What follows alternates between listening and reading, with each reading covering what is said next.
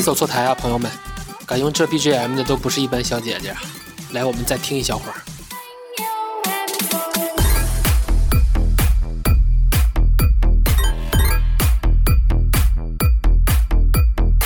大家好，欢迎来到面基。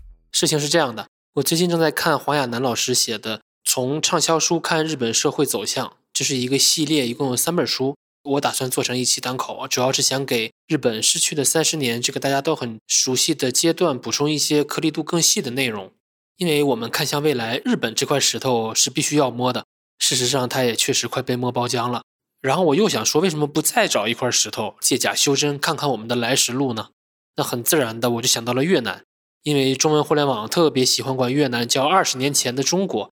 那事实上也确实如此，所以我就想做成一个系列。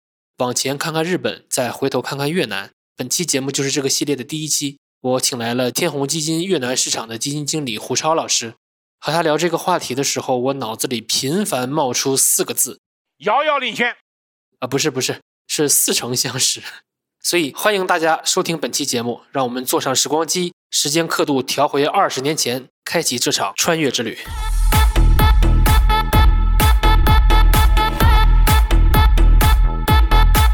大家好，我是天弘基金国际业务部基金经理胡超。本期我们聊的主要话题是越南的投资。我我其实挺好奇啊，嗯，为什么是越南？因为你看，呃，有印尼，呃，有泰国，嗯，印度，这也是股民圈的一个段子嘛。印度股市是长牛的，对。那从国别的角度看，为什么选了越南？越南的独特的优势是什么？嗯，一个基金公司在发行产品的时候啊，有很多。就理论上的研究跟实际落地的之间的差异，嗯，您刚才提到的泰国、印尼，包括印度，对吧？实际上这些国家呢，印度，因为我们当时二零一九年准备要投一个海外市场的时候，印度其实已经有两家同业在做了，而且我觉得他们做的其实挺好的。那么作为新进入到一个市场里面的话，那么首先我们面临的竞争压力会比较大，第二呢，我们对于这个市场的熟悉程度并不比我们的同业要高很多，然后再就是印度本身。你要实现直接在印度市场上投资股票，在当年还是非常困难的一件事情。当然现在好多了，因为印度这个市场的交易制度跟交易结构啊，相对比较麻烦，就是流程特别繁琐。就最简单，你当年二零一九年你要去印度市场，一个外国投资人开一个户，没有半年基本是开不下来的。还有各种各样的税法，还有这个所得税的报送，你还得去当地找一个税务代理人去帮你报送，所以实际上形成投资是很困难的。那么我们那两个同业呢，一家是通过直接投资于印度本地的这个股票，同时呢，他还选择了他境外的股东作为他的投资顾问，我们叫 advisor。他境外股东是一个非常强大的一个全球资产管理公司。嗯哼。另外一家我们的同业实际上是在全球印度以外的市场买印度主题的 ETF，间接实现了投资于印度的股票市场。所以对我们来说，其实印度并不是一个最优选择。第二一点呢，其他的一些东南亚国家其实金融市场发展程度啊。或者金融市场的这个规模比越南大的，比越南历史时间更长的，其实也有很多，但实际上落地起来都特别麻烦。首先，我们对那些国家的熟悉程度比越南要弱。仅仅从我们自身微观的感受，你比如每个国家的政治体制是不一样的，经济发展结构是不一样的。泰国、印尼、菲律宾、马来西亚都不一样，每个国家历史都不一样。越南对我们来说相对比较熟悉一点，因为越南是跟我们有非常长的历史渊源。第二呢，越南选择的经济。发展的政策，我特别喜欢这点。它的经济发展的政策，它叫革新开放。中国叫改革开放。我们从八十年代之后最重要的经济政策就是改革开放。那么越南呢，大概前前后后吧，跟中国前后脚，它选择了一条道路叫革新开放。实际上，整个内容内涵，我们研究下来，我们认为跟中国是非常接近的。对内进行改革，各个层面的改革，比如土地所有制度啊，企业产权的明晰啊，私营资本的发展，对内的进行改革，对外。经济开放，加速融入到全球贸易产业链，这就跟中国改革开放之后的路径是非常一致的。嗯，在相对比较一致的经济政策下，它的资本市场的发展历史也相对比较接近。就中国投资人而言，投资于越南，你既有经济上的相对的熟悉，也有资本市场历史上，你可以复盘中国的历史，去看越南的资本市场应该怎么发展，相对呢阻力会小一些。这就是我们当时选择为什么投资于越南。当然，还有一些就我最开始提到的宏观经济层面的研究跟分析。因为越南在那几年的经济数据表现是非常亮眼的，啊，那个时候我印象特别深，整个二零一五年之后，整个全球的经济增速都已经慢慢的开始放缓了。中国嗯我们那个时候讨论的都是新五比旧八好，我们叫经济结构的动能转换，追求更高质量的发展。因为中国以前的经济增速很快的，是的，长期能够到百分之十以上，就差也是百分之八以上。但是那几年因为基数已经非常庞大了，所以开始慢慢的追求高质量发展，经济增速就开始缓慢的往下走。但其实越南不是，越南二零一九年之前呢，前十年平均的 GDP 增速都能有百分之六点五到百分之七，而且几乎没有减速的势头。所以一个经济增长非常快的这个土壤，但我理解这个增速它好像也就是中等增速平台，嗯，也不算很高。哦，如果跟全球的经济增速比起来是非常惊人的，因为全球的经济增速算下来，平均也就是 MSCI All Country World 的经济经济增速每年就百分之二到百分之三。嗯你看美国的经济增长每年就百分之二，时不时的不陷入衰退就不错了。对，所以一个新兴的经济增长体，它能够每年保持百分之六点五到百分之七以上的增长，我们认为是非常不错的。嗯。然后你刚才提到另外一点，我印象特别深刻，就是我们老说赌国运嘛。对。那我觉得，如果大家买指数基金，所谓的赌国运，这背后有一个很大的隐含假设，就是这个国家是不是以经济建设为中心的？嗯，我认为是的。我认为嗯越南确实是以经济建设为中心，尤其是在当前这个经济发展的阶段，嗯不管是从执政党的执政的策略方针，每年所做的一些微观自下而上的层面的改革，以及开放的这个程度，我认为这个国家仍然是以经济增长为嗯。非常重要的一个政府的执政目标的。你去越南调研过吗？我去过，我们去过两次。第一次是在二零一九年的七月份，当时算是在投资之前先去调研一遍，再后来就碰到了一个全球的疫情。那么今年的二月底，在中国我们的疫情政策发生变化之后呢，我们也很快的去了越南，去现场。这次去就主要是现场拜访一些上市公司，了解一下我们整体投资的被投资的企业的情况，以及整个国内宏观经济的情况。有什么不一样吗？二零一九年第一次去的时候是很新鲜，因为那也是我第一次去越南，我以前从来没有去过，第一次去越南，直观感受其实跟大家的直观感受都差不多。我们当时去了胡志明市，去了河内市，那么两个城市给我的感受呢，确实是比中国大概落后了，你很难说多少年，大概十五到二十年左右的样子。这也是大家特别爱说的一点。哎，市容市貌大概落后十五到二十年的这个样子，但人们的生活方式呢，跟中国又很接近，因为面孔都很相似。你在那儿，如果你不去看街边的招牌的文字，或者跟当地人沟通的话，你会发现可能跟中国就非常的接近。嗯，今年再去呢，其实我们就已经带着一个任务，或者是带着投资去了。我们会特别的关注我们所投资的这些企业在过去三年以来经营情况的变化。那么管理层对于未来一段时间经济的展望啊，以及实际我们看到的情况，跟我们每天读的报告、开会了解到的内容有什么差别？所以这次去的时候，我们其实也花了非常多的时间，就在胡志明市的街头巷尾到处走，我们去看一看我们投的这些消费股，它的客流量究竟怎么样，商场的人流量多不多，甚至我们去房地产项目的门口去蹲着，都说越南的房地产面临了巨大的困难，我们就看一看这施工进度怎么样，是人多还是人少？售楼处我们去看一看排队的人多不多，房价究竟跟过去三年之前比是涨了还是跌了？越南的房地产也陷入了巨大的困难。巨大的困难。其实从去年的四月份之后，整个越南国内的房地产进入到我们称之为政策的紧缩周期。啊，因为他们也调控了。调控调控的背景是在于二零二零年跟二零二一年，嗯哼，包括二零二二年全年，整个越南的房价涨幅是非常惊人的。当然，这个非常惊人有宏大的全球的背景，因为全球的主要央行都在放水嘛。那流动性泛滥的时候，当然房地产的价格全球都在涨，这是最重要的一个大的背景。第二一点呢，就是疫情的那两年啊，二零年跟二一年，很多房地产的建筑施工实际上是被延误的，因为有社交距离的这个要求嘛。所以呢，那两年其实整个越南国内的房地产的供应是不足的。那不是好事吗？所以房价就使劲的往上涨。但你房价涨，其实跟普通人民群众的生活就会产生巨大的负面的影响，因为大家有很多的年轻人想在城市里面买房，但实际上工资的涨幅并没有跟上房价的涨幅，这就导致了一定的社会的矛盾跟社会的舆论的评价偏负面。那这个时候政府就开始调控，怎么调控？最主要的、最明显的一点，第一，提高利率，因为房贷的利率继续往上涨，然后房地产公司的融资的利率往上涨，就导致了很多的新房的直接的需求就被抑制了。那很简单，就跟中国的房地产政策调控一样，基本上房价太高的时候就开始加息。听起来一切都是那么似曾相识。我认为越南的房地产跟中国的房地产相比，整个发展的路径基本上是一致的。啊，这里边我补充一个细节，嗯就是我来之前查了一下，大概越南的城镇化率大概是百分之四十二，嗯嗯嗯，对，因为我们国际城镇化率可能年均一到一点三个点，它确实也很像二十年前的中国。对，两千年中国的城镇化率就是百分之四十。但但是另一方面，越南的人均 GDP 大概多少？四千美元，四千美元，它制造业的工资可能要更高一些。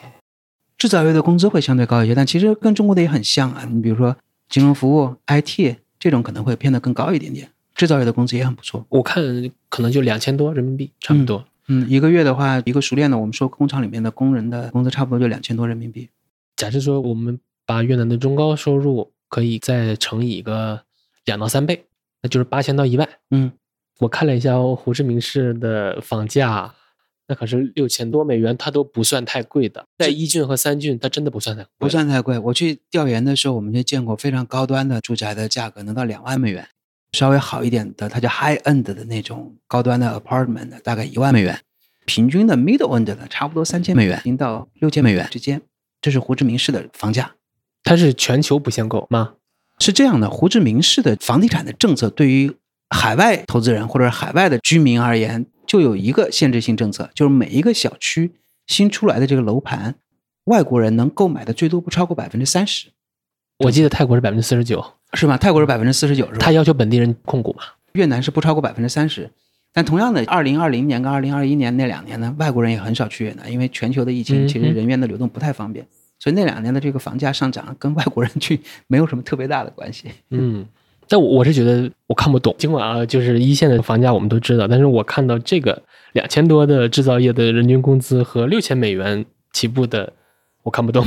那可能确实我的那个毛找的也不太对。那即便乘以个两到三倍，我觉得还是挺贵的。我是这么理解胡志明市的房价，嗯因为这个城市在整个越南的量级是巨大的。这个城市大概一千两百万人口，越南一共大概有接近一亿的人口。对，我们粗略算，基本上就占整个国家百分之十二的人口聚集在一个城市。北京两千多万，那我们就算三千万的常住人口吧。上海大概也就三千万吧，这两个城市加起来六千万。北京跟上海加起来的人口占整个中国的人口只有百分之五吧。胡志明是一个城市的人口占整个越南一个国家人口是占了百分之十二，所以粗略算下来，其实你相当于把中国千万级以上的城市聚集在一起，变成一个庞大的城市，它聚集了差不多一点四亿的人口在一个城市里面。那你想，它的聚集了这个国家最优质的教育、医疗、科技，包括就业机会等等，所以它的房价跟当地的收入比起来，会是比较高的一个水平的。如果我们单从那个人均可支配收入这个层面去比较的话，我觉得是比较像中国的甘肃省的。差不多，我没有说人口体量，我单说收入这个层面对，而且我们参考日本啊、韩国啊，其实那说白了就是中国的一个省嘛。那其实百分之十二，它的这个集中度也并不算很高，未来也会更来越来越高的。我认为未来会越来越高，因为整个越南的人口年龄的中位数只有三十二岁。那我们经常强调的这一点，就是它仍然具有大量的年轻人。嗯，我是二零零五年上的大学，我那届毕业，当然从全国各个地方来的都有。最后大家毕业不管去哪儿，那你最初的初衷一定是希望留在大城市。有一些农村来的同学，或者是在县城的同学，肯定最后还是会留在城市里面，这就是城镇化率提升的过程。在越南也是一样，大学生进城务工的本来是农村的年轻人，到了城市，他就希望留在城市，这就是城镇化率不断提升的一个最主要的逻辑。我认为这个过程在越南正在推进的过程中，远远没有结束。是，所以城镇化率在快速提升。现在其实没到一个月，九千九百多万，按照它这个人口增速是很快就会突破的。对，它的总生育率是百分之二，基本上可以完成代际的传承，是没有什么问题的。对，然后我大概看了一下，两千年的时候，越南的人口是七千七百万，二十多年过去了，现在是九千九。嗯，这个角度看，它也很像当年的中国。是的，确实像中国。刚才你提到平均年龄是三十二点九岁嘛，嗯，中国是三十九岁，印度是二十八岁，印度是最年轻的，美国因为它有移民政策在，所以说三十六点七。对比中国可能还稍微低一点，是的吧？那德国、日本是单一民族国家，然后又是发达经济体，它俩是最离谱的，平均的年龄都在四十四岁以上四十。四岁。德国的中位数我查到的是四十四点八。嗯，我挺好奇啊，你去越南做调研的时候，就所谓的这个调研，重点看什么呢？或者说，如果我想把一场东南亚的旅行变成兼顾调研，我可以重点关注哪些东西呢？以你们自己为例，每一次的调研都是目的性非常明确的，你需要解决一些问题，而且这些问题是有针对性的。你一九年的目的是什么？就了解这个国家给我的整体的经济的感觉。当然，我们那个时候还花了很多的时间去拜访当地的资本市场的监管机构跟官员。嗯哼，我们需要去了解，对于这个境外投资人来说，投资于这个国家的资本市场有哪些制度上的障碍，或或者哪些合规上的问题是我们一定要去把握的，这是第一点。第二点呢，去了解这个国家最主要的核心的行业、最重要的一些公司，他们是什么样的，他们在做些什么。每个国家的支柱性的产业是不太一样的。第三就是了解我们当地潜在的合作伙伴，比如说券商，我们需要知道他的研究水平怎么样，我们需要知道他的交易能力怎么样，这是我们当时去的。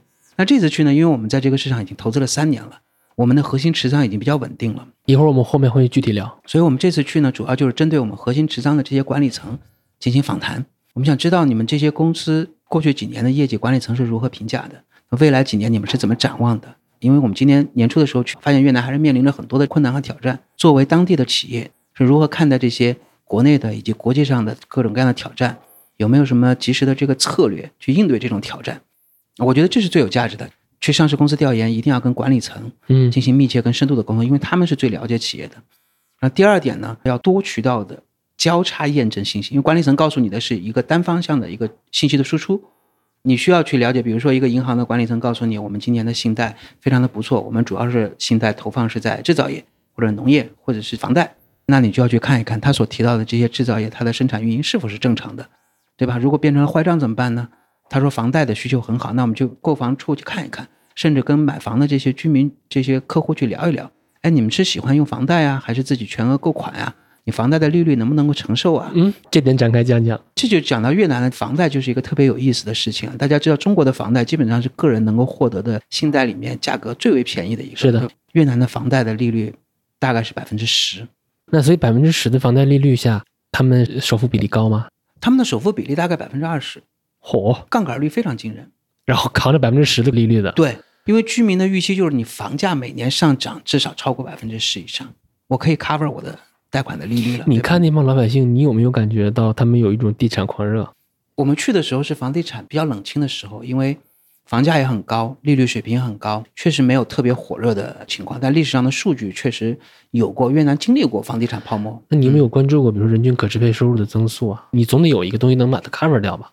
人均可支配收入的增速基本上跟国家 GDP 的增速差不多，大概也就是高个位数的样子。对于越南而言，嗯，二零年越南的人均可支配收入可能就一万四、一万五，就是两千多美元一年的样子。我来之前查了一下数据，我发现他们目前，但肯定跟加息周期有关，他们存款利率百分之六点五。对，这跟它整体的这个高息是完全相关的。嗯，然后存款利率百分之五、百分之六，房贷利率百分之十，就这几年一直困扰我的一个问题：越南的房贷利率如此之高，为什么还会有人去承担这个房贷去贷钱？因为你每年百分之十的利率是非常惊人的一个。但你放到中国零七零八年，那个房贷利率虽然没有百分之十，但肯定也有百分之七、百分之八。对，那也是很高的。后来你就只能把它放在他当前所处的经济环境跟经济状态下去考虑这个问题，但我又很好奇一点，你的这个利率怎么比 GDP 还高呢？因为整个这个国家的它的产业结构相对是比较初级的。就是如果我们看一个企业生产的几个要素，大家经常知道的那些，比如劳动力啊、土地啊、资金啊、管理加才能啊，实际上他们最缺的是资金。啊，越南不缺劳动力，越南不缺土地，管理加才能，在当地起来的这些企业家一定比国际上的管理层更有经验，也不缺这个，最缺的就是资金。在经济发展的早期阶段，资金一定是最受企业追捧的生产要素资源。你想想，如果九十年代的时候，中国的贷款的利率其实也很惊人的，对吧？在经济发展早期，只是随着经济在不断的发展到一个更高阶段的时候，技术、管理家才能或者是品牌等等之类的，成为新的推动企业增长的重要的因素。你像美国跟德国。利率就很低了，嗯，企业贷款的利率就非常非常的吸引人了。是企业也不需要那么多钱，因为它有多渠道的融资方式了。我贷款无法获得，我可以去 IPO 上市。欧洲的这个资本市场相对比较发达，我可以直接 IPO 上市，我也不需要非得要从银行进行贷款。那对于越南而言，其实它企业能融资的渠道是非常有限的，那是不是越南股市重点解决国有企业的融资问题 是对的。越南的股市最开始设立的初衷跟中国股市是一样的 OK 就是为了解决国有企业的融资问题。而且它解决的比中国当时的步子更大。中国当时国有企业上市融资的时候，其实你上市融资无非是找钱嘛，对要么国内的钱，要么国外的钱。当时中国有两条路，一条呢在国内 IPO 上市，但更早一点的这个很多大国企，其实在香港跟美国是寻求海外的资本上市。嗯，越南是在国内进行资本市场上市，但是它在上市的时候就允许了外资直接进来做战略股东，这跟中国就不一样了。比例是多少？上限？各个行业不太一样，但是我们跟踪的最重要的这个银行板块，基本上 IPO 上市的时候都会找一个外资的银行作为战略股东，大概持股百分之十五到百分之二十，整个银行的外资持股比例上限就是百分之三十。所以又回到企业融资的这个渠道。过去三年在越南，我们基本上没有看到过 IPO，企业融资渠道仍然受限的。债券市场，二零二零年跟二零二一年经过蓬勃的发展，二二年基本上被按下了暂停键。所以在当前这个位置，我们为什么仍然很喜欢越南的银行？银行在决定整个社会资本分配的过程中具有绝对的话语权。看见你们的持仓了，金融占了很大一笔，其次是房地产。那我们看啊，就我们参考我们自己的经验，可能人均两三千美元的阶段，其实大众的刚需更多是在制造业，或者说他买大件儿啊，买生活用品啊，然后更有钱了开始买房。对，那制造业呢？你说越南现在居民的消费习惯跟倾向是什么？对，那整体上的趋势是没有变化的。在随着城镇化率不断提升的过程中，大家肯定主要的需求就是买房，买房之后家电，然后汽车。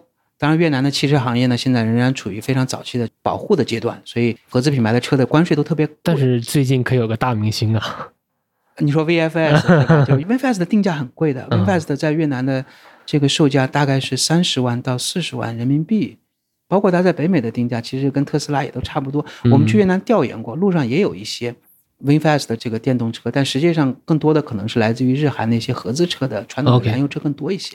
所以它也是一个汽车或者是大型机械设备，在他们国家日韩的市占率是比较高的。我去泰国的时候，我发现跑的都是那么日系车。日韩比较多，汽车确实是这样。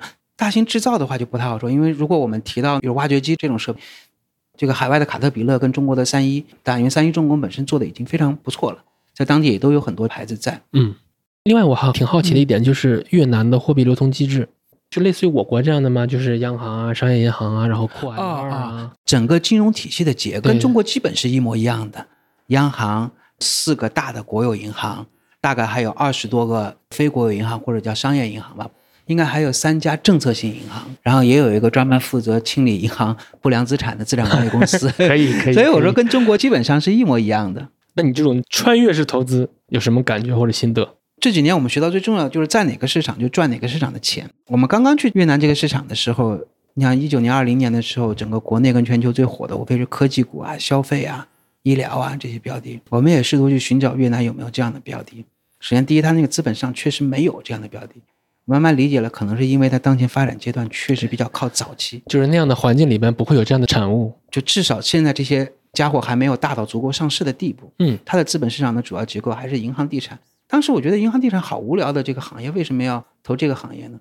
但是你从股价的这个回报来看，它真实的反映了银行跟地产在越南当前经济结构中所具备的明显的竞争优势。有没有重点复盘当年我们的五朵金花行情？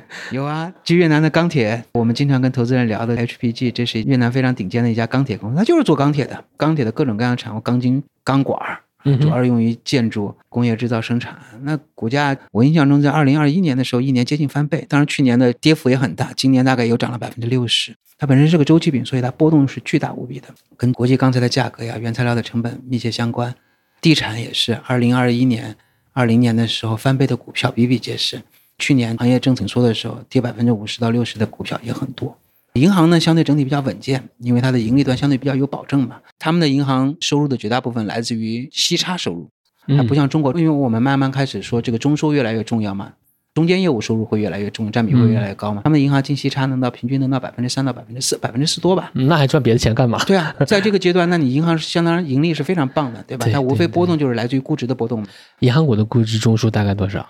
现在越南的银行股的估值平均 PB 大概是一点七倍左右，这是历史均值。过去五年的历史，我们见过最贵的时候，越南的银行股的估值大概在二点三倍、二点四倍。回头我在嗯 show notes 里边给大家看一下四大行的目前的 PB。啊，那你要去看香港的四大行目前的 PB 那更具有吸引力了，是吧？是的，是的。哎，那股息率怎么样？呃，股息率的话，差不多平均银行的股息率稍微高点，百分之一点五左右吧。你们肯定不是奔着股息去的，不是，你去那边肯定是找稳赢的，找一些更好的成长，对吗？开始我们是希望去找成长，后来我们慢慢转变了自己的投资逻辑跟主线，我们就应该在越南市场上寻找当前阶段最具有竞争力的行业，能获取整个国家最大利润的行业。有没有可能越南市场定义的价值，其实放到我们那儿，他们那个增速可能也像成长了？哎，对，你要从增速来看是向上，因为它既然是以息差为最主要的收入来源，银行的分析就特别简单，你就看每年的信贷嗯。贷款增速就行。国家每年央行会给全行业下一个贷款增速的目标，今年是百分之十三，全行业大家的平均下来贷款增长就是百分之十三的规模，嗯，那你净息差百分之四，所以你每年的 EPS 的这个增速，银行无非是息差完了之后再加点中枢，再扣点拨备嘛，再减点费用什么，账也很好算。每年基本上 EPS 的增速就百分之二十，那你放在中国，平均百分之二十 EPS 的增速，那就是成长股了。对呀、我觉得是成长股了，是吧？所以你说银行在越南成长股，我觉得是没有问题的。它不算积极成长，但稳定成哎，长肯稳定算了。，稳定成长，对，嗯，我刚才跟你说那个是这样的，我就我来之前我自己在想，我说如果让我买您的这只基金，如果让我去投越南，第一个我说我会带着什么心态去投呢？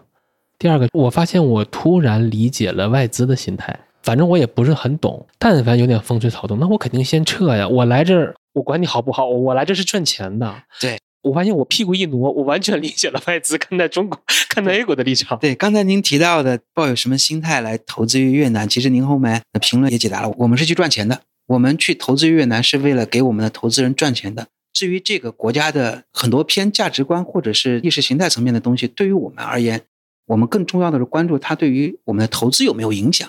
我们就不去考虑其他的东西。对于普通的个人投资者而言，我们对于海外的建议从来都是，我们建议大家一定要去关注海外，因为所有的金融理论都告诉我们，分散配置、分散风险、均衡配置可以很好的改善你投资的风险收益比。过去几年各个国家、各个行业的发展周期政策都是不一样的，均衡配置之后能够获得一个相对比较稳健的收益，这是没错的，实践能够证明这条理论。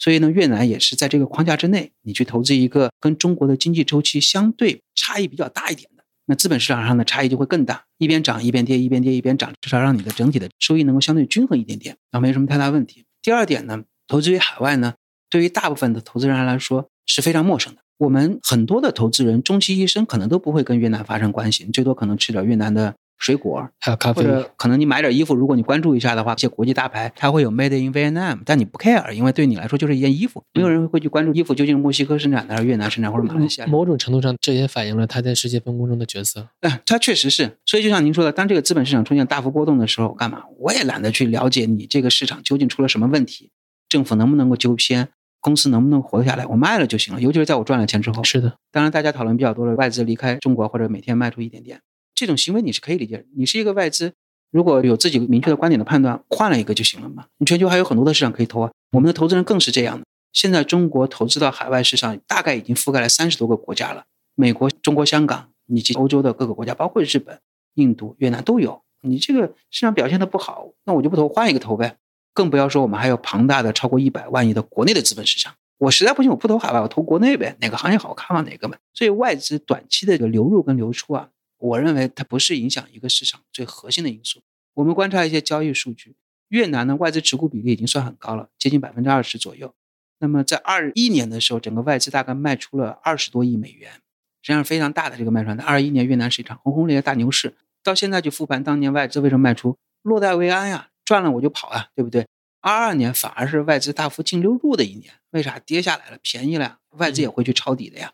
那今年呢，外资基本持平，在市场也涨了百分之二十几了。我发现它的反弹好快，怎么这么快？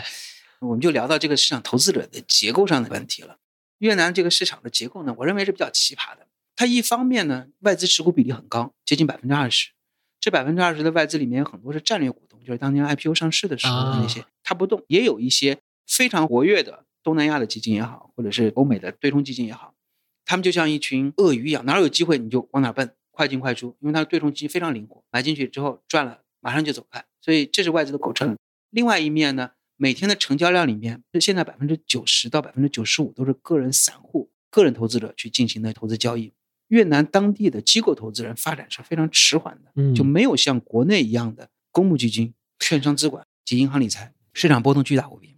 股市场也像二十年前的中国。二十年前的中国，未来越南资本市场结构上，如果我们期待能有什么变化的话，我期待越南国内的机构投资人能够逐渐成长起来。当然，这需要一个过程。机构投资人成立起来对你有什么好处？它能够作为这个市场的稳定器。你机构的判断相对会比较理性跟冷静一点点。在越南，我们经历过非常极端的行情，极端的上涨跟极端的下跌。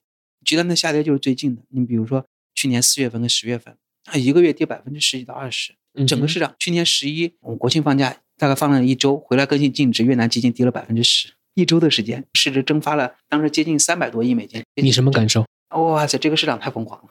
所以你的净值波动也一定会很大。一样的，我们躲不过，我们赚的是整个市场的贝塔，也是一样出现了巨大的回撤。但我们知道回撤的原因是什么？因为极端性的某一个事件性的因素导致了散户恐慌性的踩踏的卖出，包括杠杆融资、平仓等等之类的。但它也有非常极致的上涨的行情。你就比如说二一年的四月份到六月份，也就是不到三个月的时间，可能也就涨了百分之三十左右的样子。那个时候每天都涨，涨到了六月上旬最夸张的一天，整个交易所的系统瘫痪了，只开市了半天，因为交易的量实在是太大了，它的交易所的系统没办法支撑那么多的交易，它只能处理上午的交易，下午暂停了。越南有多少人炒股啊？截止到目前八月底，整个越南国内的个人账户的数量大概是五百万到六百万个，占整个人口的比重是百分之五左右。啊，对，因为它将近一亿人。中国的比例是百分之十四，我们有两亿股民，所以这也是越南资本市场发展在初级阶段的一个。我这里边要说一个地域段子：散户是国有资产。对有成熟经验的投资者来说，散户高波动率就是大家超额收入的来源啊。对我们不是一样的，因为你要靠高波动率来赚超额收益的话，就意味着你本身的交易跟操作是相对比较频繁的。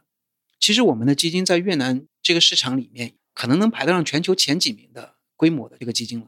我们每天的交易量是相对比较少，如果交易量稍微大一点，确实会对这个市场产生影响。你们现在规模大概多少？我们现在截止到二季度末，我们已经披露出来的数据是四十八亿，接近四十九亿人民币，差不多六点五亿美元的样子。那么现在实际上比那个规模又更大一些了。单票有持股比例上限吗？对于公募基金的管理规则来说，个股的持仓比例不能超过百分之十。当然，在越南那边，第一我们要满足不能达到外资持股比例上限。达到外资持股比例上限，我们就买不着了。第二呢，达到百分之四以上，我们要举牌。到目前为止呢，我们都没有触及到举牌线，但是已经比较接近了。会有影响吗？对投资？会啊，就理论上，我不可能无限的让这个基金的规模不断的增长。不断的增长的话，其实能买的股票会越来越少，很容易买成前多少大股东了，是吗？我们基本上都是他们前几大股东了，但是还没有触碰到举牌的线。因为碰到举牌的线之后的申报就会更为复杂一些，我们尽量不去做这些事情。像一滩小水洼里面有一些小鱼，所以说你的水太大的话，对，风控的同事也帮我们算过我们的换手率，常态化的时候，今年以来我们的换手率大概就百分之二十的样子。所以说规模倒逼你必须做长期持有价值投资。长期持有是一定的，但至于是不是价值投资，其实我觉得取决于每个人判断，因为在专业或者是高标准的投资人看来，越南很多股票是不具有投资价值的。首先，财务会计准则就不一样，就不跟 IFRS 接轨。它越南有自己的财务会计准则。其二呢，企业比较传统，比较落后。银行的估值一点七倍，按照国内的分析的观点来看，一点七倍的银行，我为啥要投你？啥价值？没有什么价值。成长也高度依赖于宏观经济的整体的增长，没有什么自己的创新，研发投入也不够。但是这些公司放在越南，放在当前经济发展阶段的越南，我认为它就是好公司。当然，对吧？你觉得 A 股的本质是周期，还是价值，还是成长？我个人认为，A 股经历了不同发展阶段之后，就或者不同发展阶段的本质是不太一样的。在 A 股刚刚成立的时候，它一定就是为了满足国有企业融资的需求，这是没有变化的。越南也是一样的，我们承认，完全承认。在经历了两千年到两千一零年的城镇化率快速提升的那个阶段之后，那最好的一定就是来自于五朵金花、房地产、银行、基建相关的这个标的。到二零一五年之后，随着国民人均收入水平的提升，对于衣食住行、康乐教的需求越来越好，那就一定是消费、科技、医疗的主导。但是它的表现形式是周期啊。你说上上下下的这个波动，我觉得是跟 A 股本身的独特的市场结构有关系。理论上来说，仅仅我们说理论上，一个国家的经济如果长期的发展，企业长期的盈利，盈利增速有快有慢，年年化有高有低，这没有问题。理论上，纯理论上，它的股市就应该不断的创新高。为什么没有说哪个企业我一直赚钱，我的股价还一直跌的嘛？当然，中国的资本市场的结构呢，有它自己独特的地方。跟越南比，它还独特吗？坦率的说，我觉得越南不如它独特。那你展开讲讲。就中国的这个资本市场的表现吧，我觉得它很容易在很短期的时间里面，把一个行业能挖掘的潜力达到极致。或者换句最通俗易懂的话，你可能用一个月的时间赚了该两年或者三年赚的钱。我不知道您有没有印象，早几年的时候，牛市行情来的时候，大家分析公司，因为你估值已经很贵了嘛，怎么去分析它呢？我们当时流行一种算法叫中局，这个公司最终能够到什么状态？当时比较夸张的报告分析某家公司，甚至分析到二零五零年。到二零五零年，这家公司大概能值，假设啊，它现在可能是这个五百亿的市值。二零五零年，我们不管怎么倒算，它能够值到五千亿的市值啊，这就是十倍的空间。十倍的空间，所有的资金进来，我可能让它在一年的时间涨了十倍，剩下的时间全都是在消化过度的这个估值。但为什么会出现这种情况呢？我觉得还是因为这个市场的竞争是非常非常激烈的，大家都想很快的赚到很多的钱。这也倒逼基金经理嘴上说的长期投资，实际上都是看长做短的。我认为有一些确实是这样的。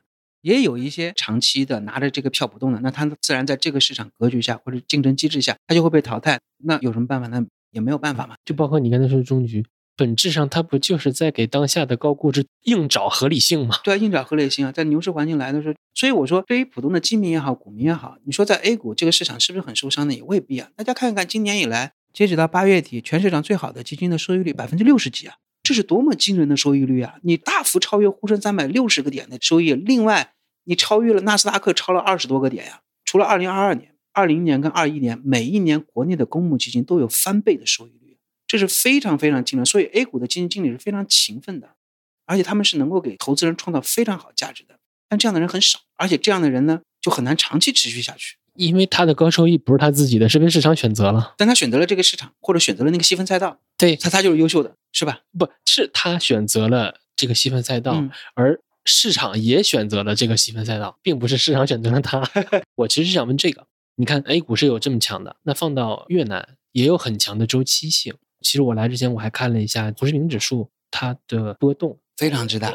我感觉我看到了零七和一五那一轮，但是你要硬要比振幅的话，当然都很大了，但确实还没有我们那两轮要大。因为它整个市场的成交量啊，我们说的深度跟广度啊，其实比二零零七年的 A 股或者二零一五年的 A 股还是差很远。是的啊，它没有那么庞大的资金量，也没有那么多的交易在里面。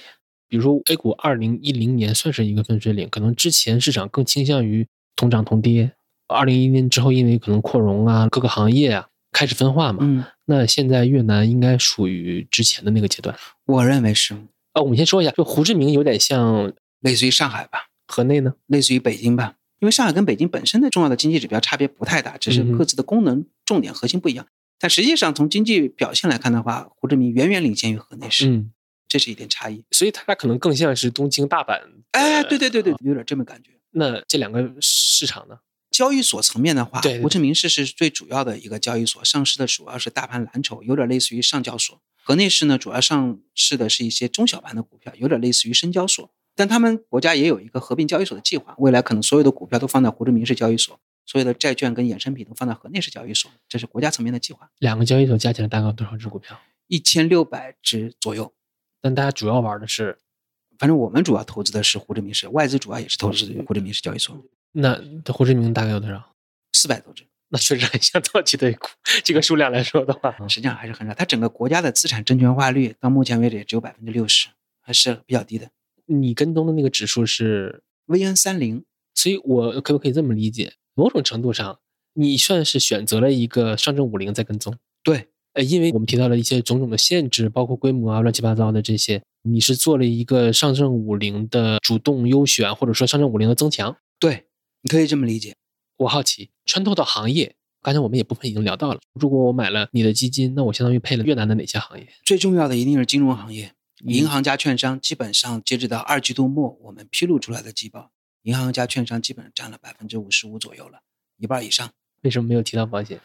越南第一呢，资本市场上本身上市的保险公司很小，就一家。第二呢，越南的外资保险，全球的保险巨头在越南的业务展业非常快，市场份额非常大。越南本土的保险公司没有什么特别大的这个竞争力，这是它本身发展阶段所决定的。你刚才说这段话的时候，我就想起来，我看过中国平安的历史，因为中国保险行业早期也都是外资进来晚安的，外资呢很合规、很听话，对，但是平安路子也本土化也做得好，更符合老百姓的需求，啪啪啪啪啪。对，所以中国嗯确实诞生了很多保险巨头，但越南其实没有什么保险巨头了。所以如果你发现了一个，嗯，这怎么是那么像二十年前的平安，你会下手吗？我觉得越南诞生不了二十年前的平安，平安嗯是非常优秀的一家公司。越南的保险公司，我们现在看它应该在未来的竞争过程中是竞争不过这些外资，这是我们现在的判断。第二大的行业呢？房地产、金融里面我们需要提一下，金融里面因为除了银行之外就是券商，券商其实我们占的权重也非常之高，我们很喜欢证券公司。然后第三大就是房地产，房地产大概也接近百分之二十，不到百分之二十的样子。所以你看，金融加地产基本上已经占了接近百分之八十了，我们整体的仓位也就是百分之九十左右。剩下配了点儿原材料、消费少量的，加上一些制造业，很少。所以也没有发现越南的健力宝啊、格力啊、茅台啊。我们曾经投过越南的类似于这样的标的，比如说牛奶跟啤酒。后来我们发现，尽管公司基本面很不错，我认为非常不错，因为越南消费占整个国内 GDP 比重到了百分之七十，消费的需求是很旺盛的。越南消费是很棒的，我刚才漏问了，参加马车的驱动力大概多少？这个我愿意聊。消费其实在越南占了百分之七十多，百分之二十多是来自于投资。真正的进出口、出口减进口的那部分贡献 GDP 的部分，差不多也就是百分之二到百分之五。有的时候如果是贸易逆差更多的话，那实际上还是负的贡献。所以它不是一个出口导向的国家。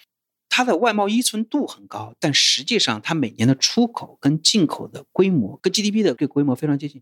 举个例子，比如一年 GDP 三千亿，进口大概两千九百亿，出口大概三千一百亿，真正创造净的出口的那部分可能就只有两百亿的贸易顺差。我只能说它是一个外贸依存度很高的国家，但它不是一个出口依赖型。因为我们说出口依赖型是指你进出口的那部分对 GDP 的贡献特别大嘛，但它进出口的贡献不太大。其实这也侧面反映了越南本身在国际贸易产业链分工中的地位，来料、加工、出口，它不像中国早年。中国其实早年出口我们有很强的原材料的优势，比如矿产呀，主要的基础原材料中国有，生产加工完了之后你出口，那创造的都是进出口。越南不行，还有转口贸易。对你也可以理解为转口贸易，但它当地有这个再加工的过程，所以这是理解整个越南经济结构一个非常重要的原因。它的消费居然占到了七成以上啊，非常非常有韧性的。但你换个角度讲，它的人口规模也确实很大了，在东南亚也也是不可忽视的，不可忽视。所以，我们是相信越南消费啊，随着人均收入水平的提升，未来中长期一定有消费升级一样的标的在。但当前越南资本市场存在着一些消费相关的这个标的，它还是没有特别强的吸引力。就回到我们最开始说的，它在当前这个阶段，并不是决定这个国家经济增长最重要的力量。就像银行、地产，他们是具有支配力的，但消费没有支配力。而且越南的消费市场开放的很早。我们想到的品牌外资基本都已经进去了。你像西贡啤酒是越南最大的一家啤酒，但它实际上在国内的这个市场份额比这个喜力是要稍微低一点的。而且喜力这几年每年增速都比西贡啤酒更快，外资还是很厉害的。中国早年是出口导向的，后来是投资导向。对，现在倡导消费导向。对，为什么百分之四十的城镇化率，投资居然看起来也不是很那个？有两个方面的原因。投资我们最简单来说就两个部门嘛，公共部门的投资跟私营部门的投资。公共部门的投资就是我们经常说的基建，政府干的，从国家财政出钱做的这个投资。在这一方面，越南政府在政府举债上是非常保守跟谨慎的。越南整体的公共负债占 GDP 的比重大概只有百分之四十五。从九七年金融危机之后，这个比例一直在慢慢降。他是不是吃过外债的亏？我认为当时是的，当时整个东南亚都吃过外债的亏，所以。这几年的政府也没有大规模的加杠杆。如果您有机会去胡志明市还好点，去河内或者是其他一些城市，你看到除了旅游景点之外，其他地方的基建都比较落后。那政府不愿意举债去做基建，发展的相对比较慢。公共部门投资一直是发展比较慢。第二就是私人部门，房地产。房地产呢，这过去三年拉长一点时间来看吧，房地产也是一个周期性的行业。房地产本身每年的这个增长还是很快的，但是占整体国民经济的比重就没有那么的大。因为如果我们从另外一个角度来看，第一产业、第二产业、第三产业来分的话，第一产业农业占了百分之十，第二产业工业及建筑业占了接近百分之四十，那剩下的服务业占了百分之四十，房地产整个 GDP 的比重中的链条大概就占百分之十三左右，它完全不像中国占比就更高一点点，而且房地产主要还是没有像中国一样的超大规模的大的巨头，因为中国有很多房地产的龙头公司，就是集中度越来越高啊，集中度越高。越南倒没有那样，就很多中小型的房地产公司，它只有一个特别大 Win Home。全国业务都干，剩下的其实规模都不大的，所以我觉得房地产呢，虽然增长很快，但没有起到特别重要的经济的作用。它的民营企业和国营企业大概是什么样？跟中国很像，国有企业在获得政策支持，尤其是融资成本方面，比民营企业有很大的优势。银行给国企贷款就可以信用贷款，利率相对比较低一些。所以国有企业也是掌握国民经济命脉的，肯定的，必然的。那为什么基建还这么 拉胯？政府不愿意投资，OK，行政审批效率相对是比较慢的，这个我们得实话实说。过去几年真正公共投资最快的是哪些？工业园区，你要招商引资的时候需要做很多工业园区，工业园区基本都是私营企业在做，政府都不愿意出资去做这些事情。所以基建并不是像我们这么狂魔，不是。仅仅是在今年，我们看到，因为面临的国内的压力跟国际的压力都比较大，越南政府从五月份之后开始加快了一些基建的项目，明星的一些项目。如果您有机会去胡志明市。先落地新山一机场，你会发现新山一的 T 三航站楼在扩建，这个项目已经提了很多年了。第二，你会发现胡志明市的三环路开始修了，这个项目也提了很多年了。如果您再稍微走远一点，您能看到胡志明市跟河内市中间的高速公路开始扩建了，这也提了很多年了。城市土地是国有的吗？所有的土地都是国有的，越南的土地都是国有的，跟中国是一样的。那就不是征地的问题，那就是人不行。这个土地的国有呢，跟中国有一点不太一样。大家知道，中国的土地也都是国有的，对吧？农村土地的啊集体农村土地是归集体所有，城市土地是归国家所有。个人呢，买房是有一张土地使用权证的，我不知道您有没有印象？早几年您如果买商品房，在其他城市是给你两个证，一个是房产证，一个是土地使用权证。这个土地使用权证实际上标注了你对这块土地的使用权，但是你不能转让。对土地使用权不能转让。越南不一样，越南的土地使用权是可以转让及交易的。你知道这意味着什么？可以不用通过招牌挂的程序进行个人之间的转让及交易。这就意味着越南的土地的使用权近似于越南土地的所有权。所以征地还是要麻烦一些。哎，这就是导致它征地麻烦的那不成印度了？最主要的一个问题。明白，看似是国有，实际是对对对对，因为它社会主义国家土地归国有，这个性质是不会有任何变化的。有意思。确实不同环境不一样。不一样，不一样。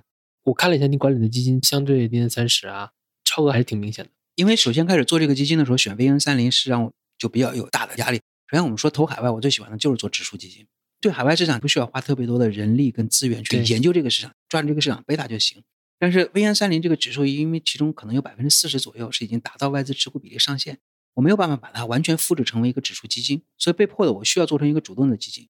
主动的基金呢，不管是公司的要求也好，还是投资人要求，总是希望你能够战胜基准嘛。所以我们就需要不断的通过选股，通过行业的偏离来跟踪，并且战胜这个基准。这是我们过去几年一直花很多时间跟精力去做的。我们可能不仅是中国研究越南市场研究的最深入的，我们可能也是全球研究越南市场相对比较深入的外资机构了。因为我们的规模在全球可能排第二或者第三大了已经。你的持股数量大概是多少？我们最开始的持股数量，为了抓住这个市场的贝塔，大概买了四五十只股票。现在呢？到现在基本就只有二十多只股票了。我们已经通过不断的提高个股的集中度，那你预期未来它大概上限大概是多少？股票数量的上限？我个人的预计，股票上限的数量不会超过三十只了。我听下来，你未来很拼个股研究深度了。对什么支撑了你的投研？我们花了三年左右的时间，我跟我的研究员绝大部分的时间就研究越南的这些股票，我们各个方面都去研究。我们现在最重的仓位的股票，就一只个股，我们在越南买的基本上能达到五亿人民币左右的这个样子。我们可能是它的第二大股东或者第三大股东。我们跟上市公司的管理层建立了非常好的，我认为非常良性的互动。市场会有波动，但是管理层知道我们是他最大的股东，我们给他打电话或者是发邮件、开视频会议，他们会很积极主动的配合我们，完全是可以公开的信息，有些不能公开，他也不会告诉我们。这种良性的互动，让我们对这些公司的股价的波动是能够容忍的，能够把握住的。听起来有已经有点像战略投资者了。是，你可以看我们的换手率，我刚才提到我们前八个月换手率百分之二十。你想四五十亿的基金每年的交易佣金，我们差不多也就是四百万到五百万的样子。我们算过交易佣金的比例，百分之零点一都不到，这是交易费用。所以说我们的换手率是很低的。那你觉得你的超额怎么归因？我觉得行业配置占一半以上，绝大部分的超额是来自于行业。我们说那个超额是相对于 VN 三零，对我在 VN 三零的金融的权重大概百分之四十，那我们往行业归因也是归因到集中，不是分散，对吧？集中一定是集中。那另外一半呢？另外一半就来自于行业内部个股的差异。尽管它同涨同跌的趋势很明显，但是你通过细致研究，你会发现这个行业里面有一些基本面确实是好的，有一些基本面就是落后于同业的。我们能识别的基本面好的，我们喜欢的公司重配；不喜欢的公司或者表现差的低配甚至不配。我说你们的持股差异大吗？怎么定义这个？这个股票你们没买，我买了。跟同业相比，我们在持股差异上不是那么的明显。我们不会去买一些非常冷门的股票，我们也怕。但是有，我们会有一些精彩的案例，告诉我的投资人，我们怎么样在 VN 三零，我们甚至通过河内交易所的股票都赚过很多钱，很小的这个股票我们赚过很多钱。但是长期下来，我们会发现，第一，我们的规模太大。如果你要在一只股票上赚到的钱足够影响你这个基金净值波动的话，意味着你得要有很重的仓位才行。比如一个点的股票，你涨一倍，对我的净值可能也就只有百分之一的贡献。接下来我们聊到个股层面，嗯，我听您前面提到您很喜欢券商，也在这个行业做了很多偏离。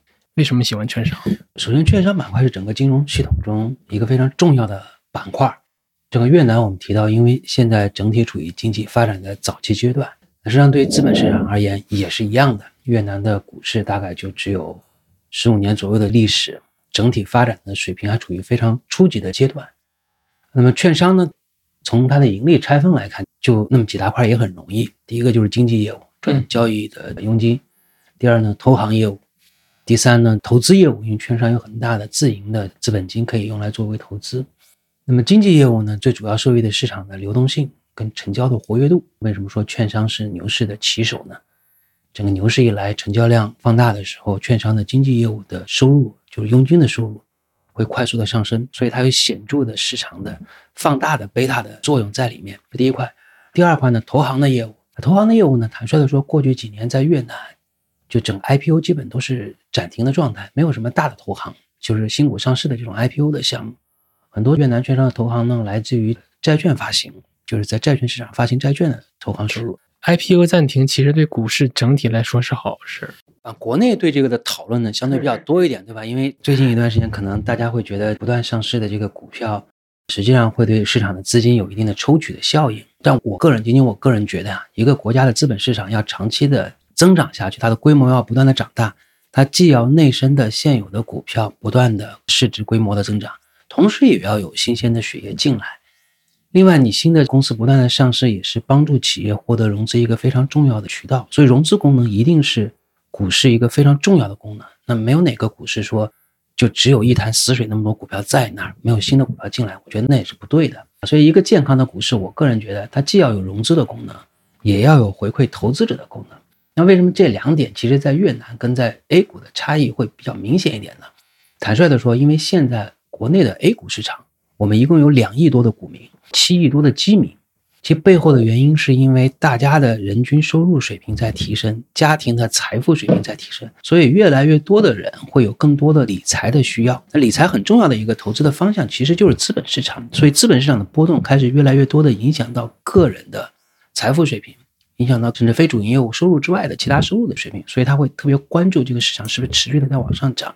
因为越南不是这样的，越南现在整体的股民，我们说拥有个人交易账户的个人投资者的量大概就只有五百万，五百万个呢，占到整个国内的人口的比重，其实就只有百分之五，A 股大概有百分之十四。第二点，越南现在人均收入其实还很低，所以他其实个人的财富呢，或者家庭的财富没有特别多理财的需求。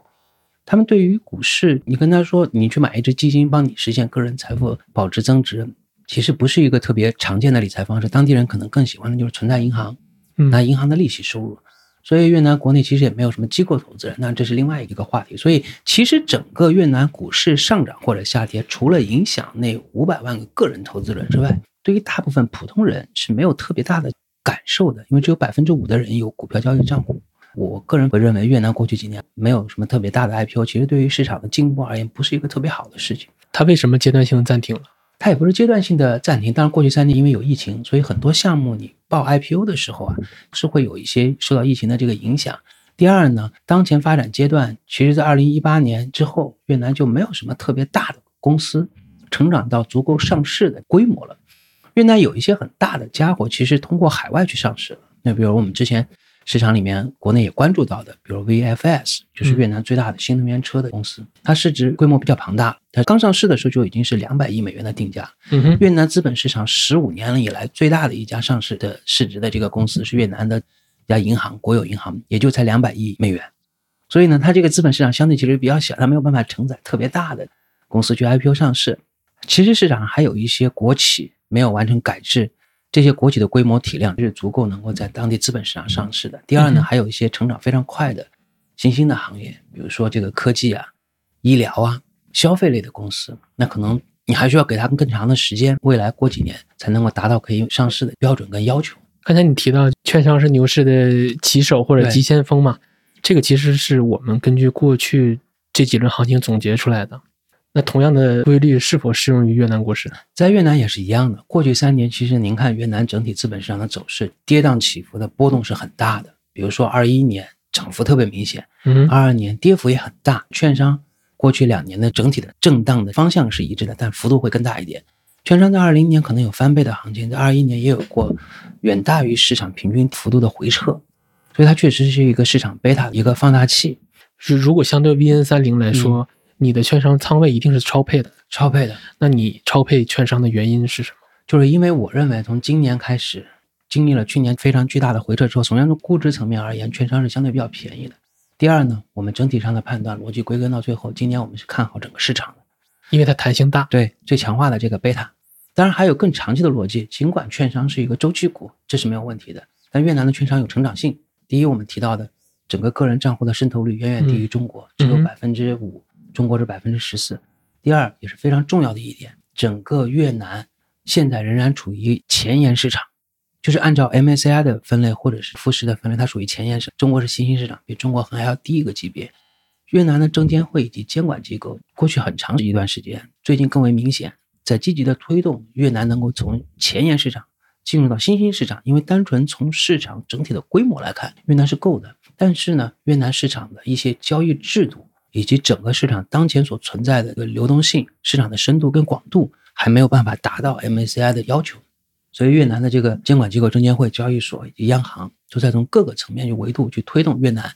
从前沿市场升级到新兴市场，如果越南能够升级到新兴市场，我们相信未来一定可以，只是时间的问题。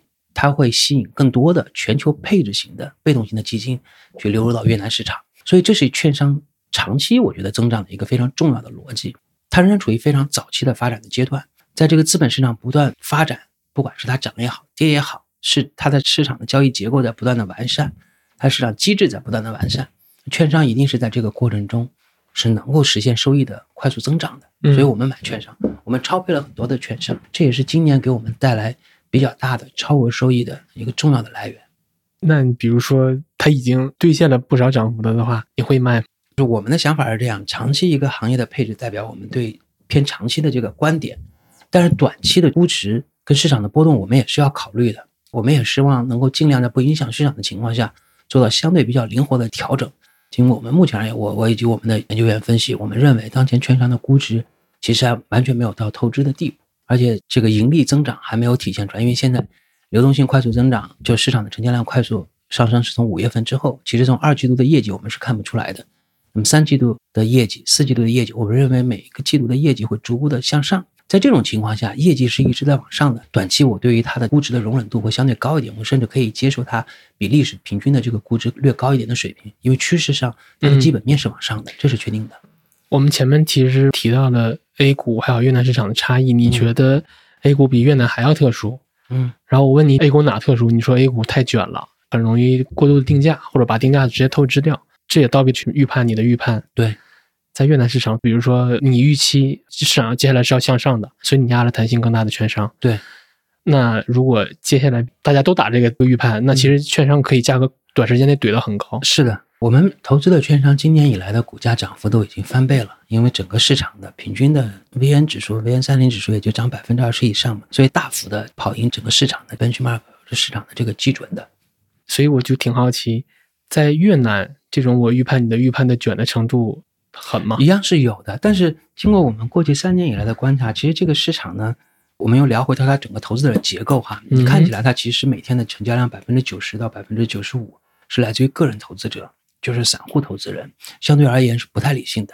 但是呢，它差不多每天的成交量有百分之五到百分之十是来自于外资，这个比例呢又会比 A 股要高一些。同时呢，外资投资的静态持股比例大概有百分之二十，就是在整个市场上。外资持有的股票的比例是百分之二十，这个比例在 A 股大概是百分之五的样子。当然，因为 A 股的整体的总规模远远大于越南，所以外资的持股比例相对是比较小一点。所以外资呢，整国外投资人的构成里面呢，有很多战略投资人，也有很多我们叫 long only 的长期投资人，也有很多短期的对冲基金。但我个人感觉，整体上外资投资人的水平，或者说他们的对于市场的把握程度跟能力。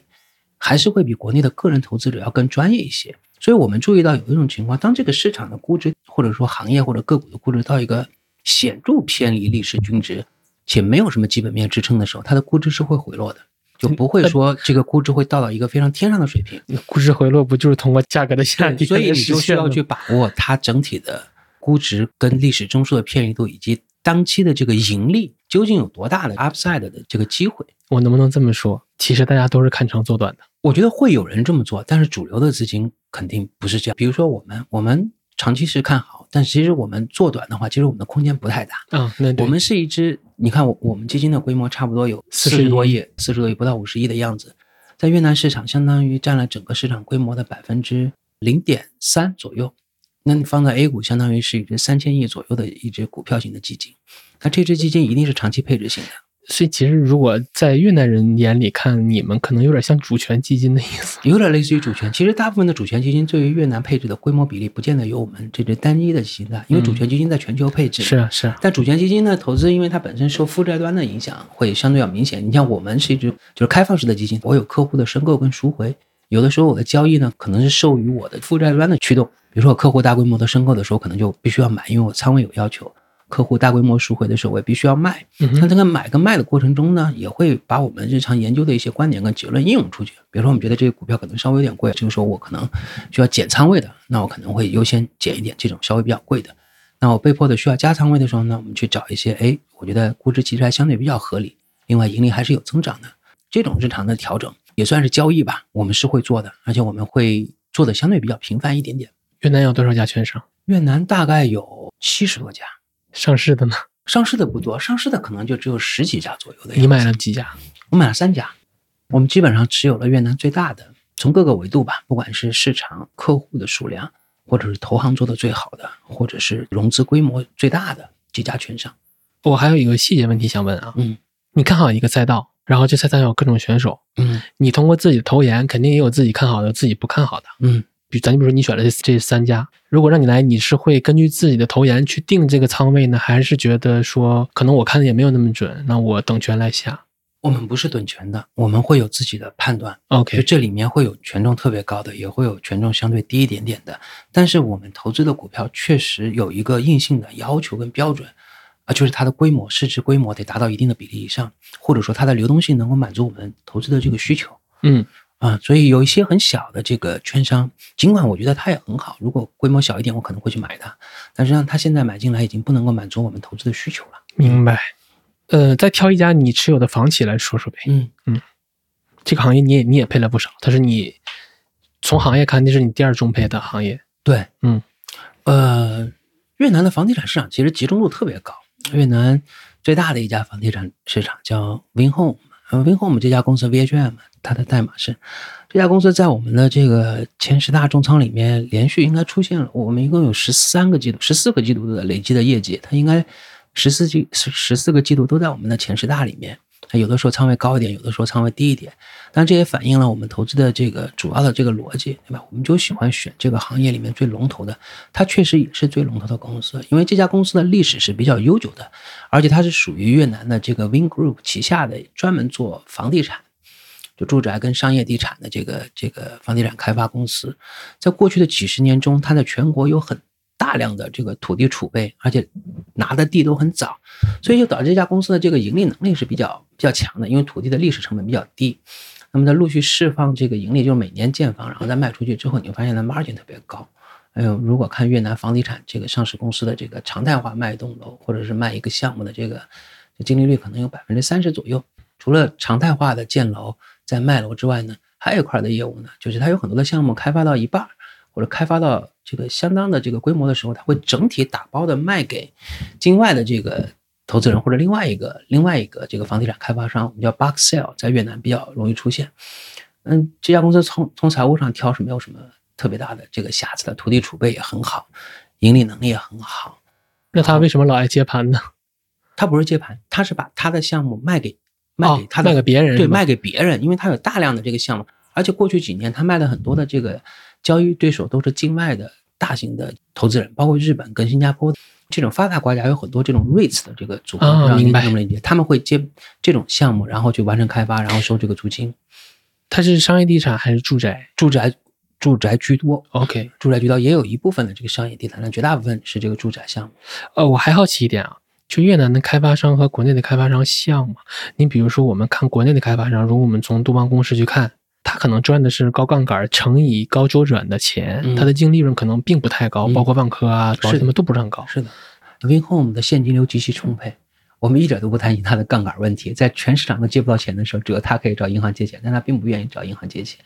他拥有的土地储备是排名第二的的房地产开发商的差不多六十倍，就集中度极其高，而且他现有的这个土地储备够开发五十年左右的这个时间。我明确一下啊，这是一家私企还是国企？私营企业。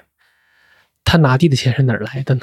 他的创始人是越南的首富，现在的，现在的，以前也是。最开始这位先生是在应该是在俄罗斯留学，后来在整个东欧做这个方便面贸易起家。后来越南革新开放之后，他作为归国的这个越南裔的商人，在越南当地开发了很多的业务。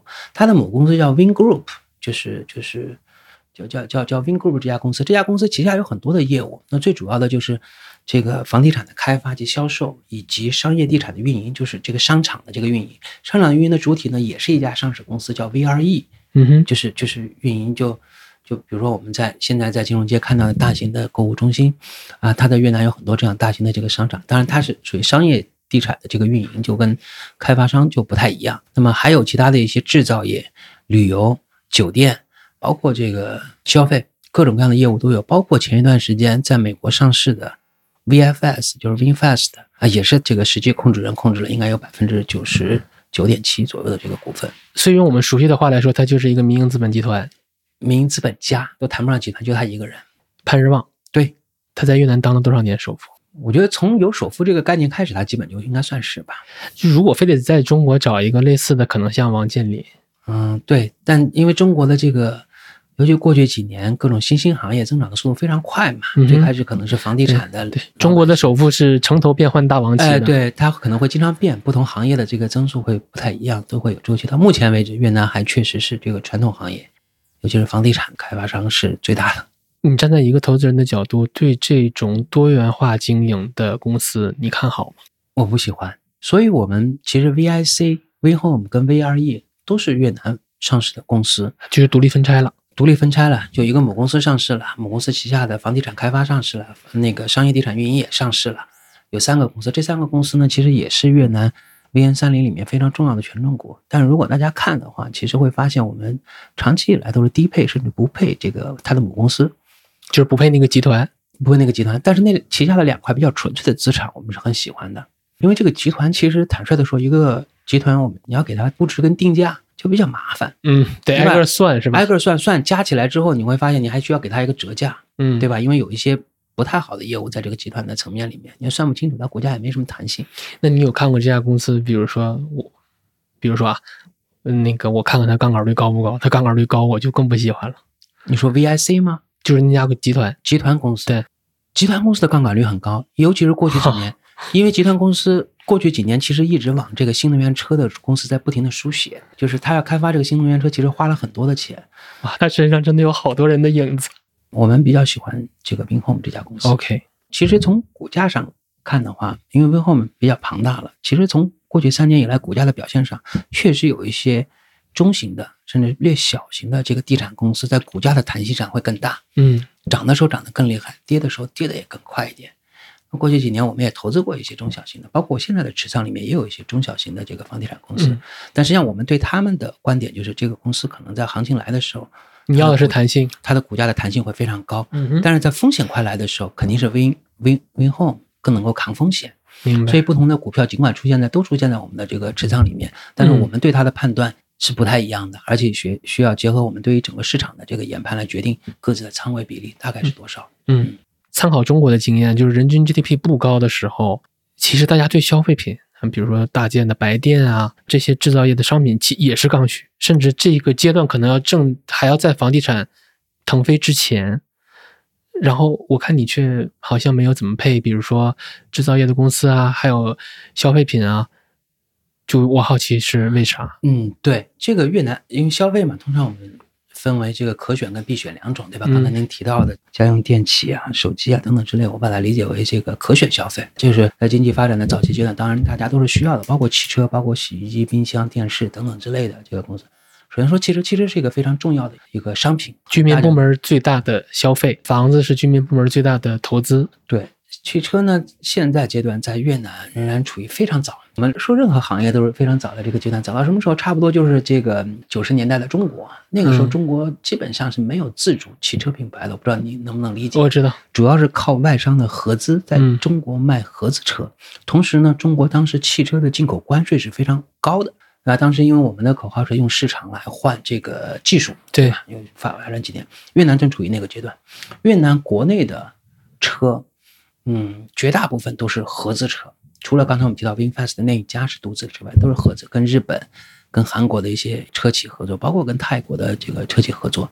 就越南有一家最大的汽车生产制造商合资企业，这个合资企业特别有意思，它跟好多品牌合资，它跟日本的品牌合资，跟韩国的品牌合资。它最开始是一家国企，它叫 VEA，、然后跟他们合资呢，它是这个国企呢占了百分之五十，应该是五十五的这个股权吧，然后外资占了百分之四十五的股权。嗯，这个国企呢就什么都不干，包括设计、制造、生产、销售等等之类的，全是外资品牌去做。他每那我明白了年做的唯一一件事情就是等着分红。那我明白了。那根据经验，我觉得越南民族车企起不来的。对，而且肯定起不来价值，对不对？因为我买它，相当于拿一个外资车企的分红在那。嗯，其实大家也看得很清楚，这家公司可能就是为了拿分红，它没有什么自己研发跟自己创造的这个嗯这个空间跟能力，所以我没有买汽车。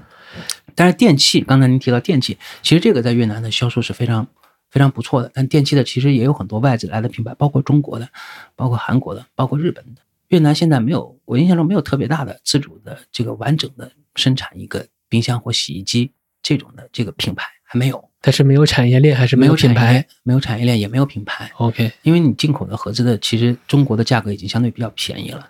但是他们有一类跟您提到的这个相关的是哪一种公司呢？经销商。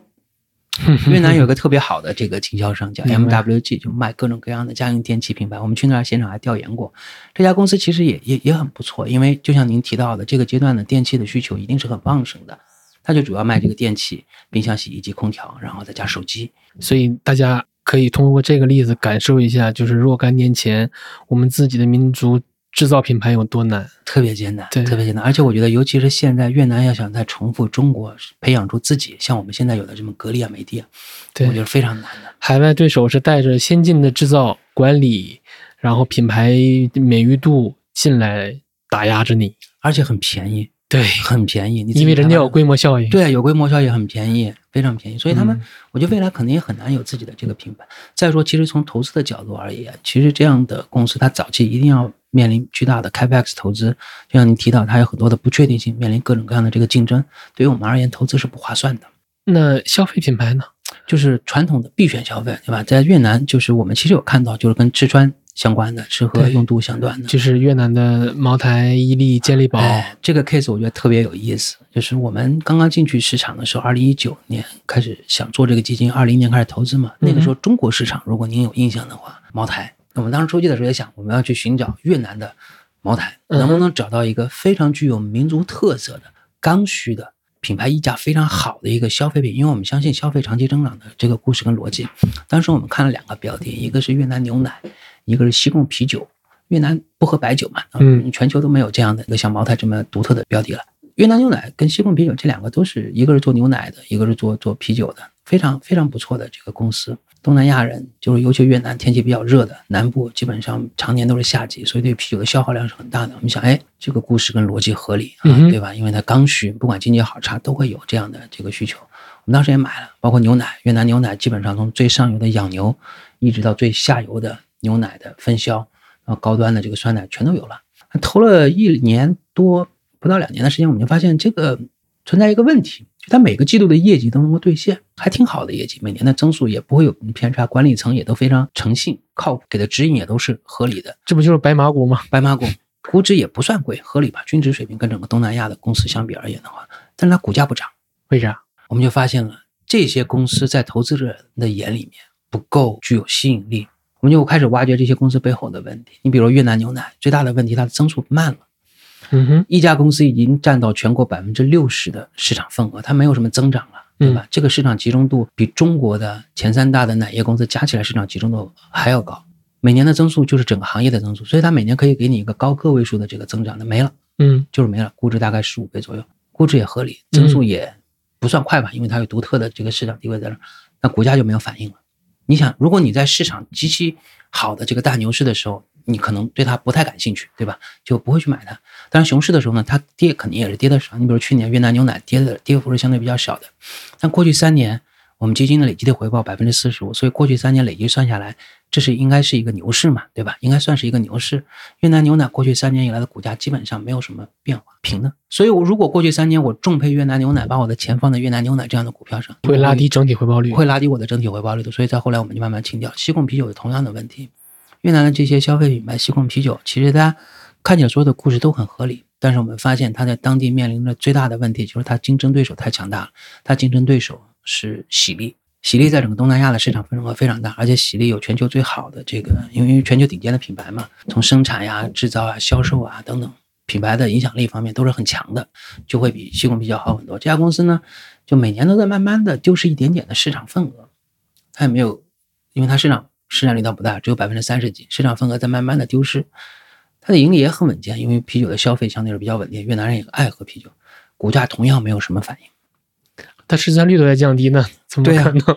甚至股价过去几年降下来还是跌的，所以呢，我们也就慢慢理解了。那回到最本质的问题，我们投在这个市场，还是希望能够选择在当前经济发展阶段以及资本市场发展的阶段里面，呃，拥有最强的定价能力、最强的盈利能力，以及最受投资人关注的一些股票。嗯其实，其实在中国也是一样。你比如说九十年代初到两千年初的时候，其实大家可能对消费股也没有那么多兴趣，只是因为在那个时候，可能消费并不是整个资本市场上最热衷的一个方向。嗯我相信它会有未来中长期的成长过程。比如说我们现在投资的这些银行跟地产，因为它们是周期股嘛，随着经济整体增速的缓慢的下降，到了一定的规模之后，它一定增速也会下来的。那个时候，我们可能再会转向寻找一些比较优质的消费股啊、科技股啊等等之类的这些行业。就总结来说，就是他们的民族品牌，要不然不能打，要不然没有成长性。对，打过外资的基本没有成长性，正在跟外资打的确实是比外资要弱一些。嗯嗯我想问你两个问题啊，就嗯第一个，我我希望你能站在一个普通基金投资者的或者基金持有人身份来回答，而不是基金经理这个立场。如果买你的基金，其实我是在做国别资产配置。对，比如说我们现在大家习惯的叙事叫做做资产资产配置，嗯它前面一个隐含态就是，你做的是大类资产配置，但是其实，在大类资产配置再上一层，还有一个就是国别的资产配置。对，首先我必须回答一个问题啊，我是一个中国的基金持有人，嗯我为什么要去做国别的资产配置？嗯，我觉得您说的非常有道理，不是所有的人都适合去投资于海外的，这点是非常明确的。就美国这么发达的市场，整个投资海外的比重大概也就不到百分之二十，嗯不到百分之，这是整个市场全部算下来整个市场。那么中国就更低了。我们认为最传统的，当然最早的是 QD，其次开始有这个南下的港股通的这个资金，但这两个整体上加起来，可能占整个国内公募基金的，我们仅以公募基金来算吧，QD 基金大概三千多亿，不到四千亿的样子，公募基金大概三十万亿。所以就百分之零点一、百分之零点二都不到的这个比重是很小的。当然，这是市场最后选择的结果，说明 QD 基金或者说投资海外的基金，它一定不是一个主流赛道。但是呢，我们仍然建议投资人会持续的关注海外的投资机会，因为从美国跟日本的资本市场发展的历史来看，在国内的经济增速开始缓慢下行的时候，长期聚焦在国内的资产的潜在的回报率就开始下降了。对吧？嗯你比如说像像美国还好点，比如说日本，日本过去三十年以来，其实经济没有什么增长。那么这个日本的这个央行也好，日本的主权基金跟养老金也好，其实不断的在加大对于全球投资的，就是海外投资的这个力度。当然，这是从专业机构投资人的角度而言。对于个人投资者而言呢，我们认为未来的趋势是一样的，就随着你的投资的资产的规模越来越大，你可能就开始需要有所谓的这个资产配置的理念，在资产配置的这更上一层，你可能就需要有国别配置的这个这个概念在里面了。因为不同的这个国家的经济发展的阶段、产业制度的周期，包括资本市场发展的阶段都是不一样的。如果你把这些不同国家的资产组合在一起，你发现首先它的波动性是有希望能够降低一点点的，因为全球不可能所有的市场在所有的时间都是同涨同跌的，嗯一定会有这个一个市场好，另外一个市场不好的时候。那如果一个个人投资者而言，我绝大部分的收入跟成本都是来自于中国，那么你相应的配置一些海外的资产，其实可以一定程度上分散你整个生命周期投资所带来的单独的聚焦的这个风险，对吧？如果举个最简单的例子，如果我们在国内这个如果国内的经济这个缓慢增速的这个下行，那么未来你可能面临的这个这个投资收益率也会慢慢的下来。OK，你投资一个跟你现在所从事的行业跟这个国家的这个经济周期没有太大关系的这个市场，你会发现它可能会给你带来一些意想不到的惊喜，或者说能够降低你整体的资产的这个波动率。，VN 三零过去几年的回报率确实比沪深三百要好。啊，从结果来看，确实是这样的。从结果来看，当然了，在这个过程中，我们也需要注意，它不是所有的时间都能够领先沪深三百的，对吧？它有它有比沪深三百更差的时候。你比如说去年，这个其实威恩三零整体的跌幅在全球市场也是比较大的。嗯它就做，所以去年如果买威恩三零，那你可能就会相应的会拖累你整体资产的这个业绩表现。但如果你就像我提到，你拉长更长的时间维度，你会发现买一些类似于像威恩三零这样的这个表现，甚至买一些美股这样的这个资产，确实可以提升你投资仅仅投资于沪深三百所带来的风险收益的这个表现，对吧？所以我做配置，首先一个能拿到的回报，其实把波动率降下来，不一定提高整体的回报率。对，嗯，你首先可以降低你的波动率。那我做国别资产配置的时候，有什么关键的原则吗？嗯，我是这样想，我我觉得就是取决于投资人对于海外资产的定义，因为一个资产它无非是有两个作用，要么降低我的波动率，要么提升我的收益率，嗯这是两个。当然，有的时候这两个也是相互关联的。降低波动率呢，尽量选择一个跟你本身国家的经济周期没有那么大密切相关的国家，或者资本市场没有那么密切相关的这个国家。美国跟越南其实这两个市场都差不多，跟中国的这个经济周期都会有很大的不一样。然后这个资本市场发展的历史，一个比中国要长很多，一个比中国要晚很多，也都不太一样。所以降低整体的这个波动率上啊，我认为是是可以的。美国跟越南这样的资产都可以做到。那提升收益方面呢，其实每个市场具有的这个潜在的，或者说更具有吸引力的收益率上更具有吸引力的资产就不太一样。你比如美国，有可能大家就是特别大的这个宽基，百标普五百或者道琼斯这样的，或者标普五百吧，标普五百更具有代表性。大家会觉得它的这个收益率上没有那么大的这个弹性。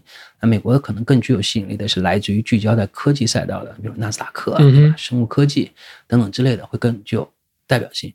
在越南呢，恰恰就没有这些东西，越南就没有这个生物科技啊，或者是这些高科技的这个股票，非常传统的银行、地产，啊，就这些这这些就更具有代表性。当然，我们在越南买的也是也是比较具有代表性的，跟这个国家的这个资本市场周期密切相关的这一类资产。所以就主要看投资人自己对于它的定义。你说我我投海外，我就是为了追求高收益，OK？那美国的科技股跟越南的银行地产，甚至印度的地产，那都是可以满足你的要求。你说我就追求低波动，那你可能更多的去配置美国呀、越南呀、印度啊、日本啊、欧洲啊，都配置一些。那假设说我是一个国内的基民，我想去做国，我想通过这些公募产品去做一下国别的资产配置，嗯，当然肯定也包括您的这这支。如果你自己来投，我们还我还是强调你的屁股是在一个普通居民身上，嗯嗯你觉得这是一个怎样的占占比会比较好？我或者说我到底应该买你多少？对我们个人，就是仅仅我个人，包括我们团队对于投资人进行海外配置的要求呢，我们认为百分之二十左右的这个可投资资产配置于海外市场，这是相对比较合理的，这是相对比较合理的，而且肯定是未来的发展方向。其实现在平均的这个高净值客户可能能达到这个水平，但平均算下来，我们刚才提到的 QT 基金占整体理财规模的比例是非常小的，嗯平均肯定是没有这个水平。我们认为平均水平应该慢慢往这个百分之二十去去去移动。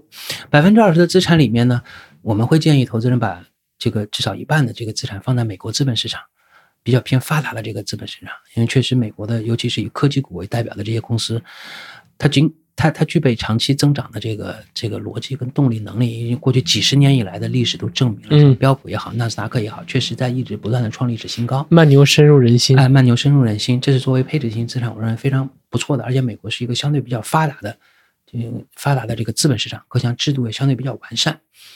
那么另外的百分之十呢，这个我们觉得有很多的这个投资人从我们实际观察来看，配置到很多在香港的这个市场里面去，中国香港，中国香港对中国香港的这个市场里面去，但实际上香港市场在过去几年没有给投资人带来特别好的回报。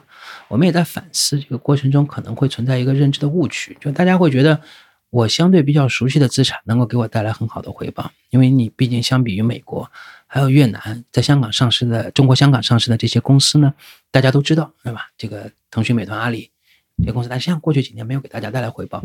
我觉得未来啊，就是随着整个中国香港的市场逐步的被港股通的这个资金不断的这个这个占据之后，它可能它的表现会跟 A 股的这个相关性就会越来越高了。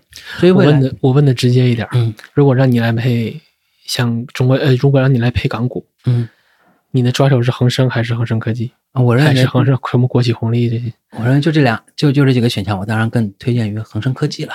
我确实去会认为恒生科技本身向上弹性会大一些。嗯，恒生也好，恒生国企也好，里面确实有一些资产，如果你是奔着股息率去的，没问题。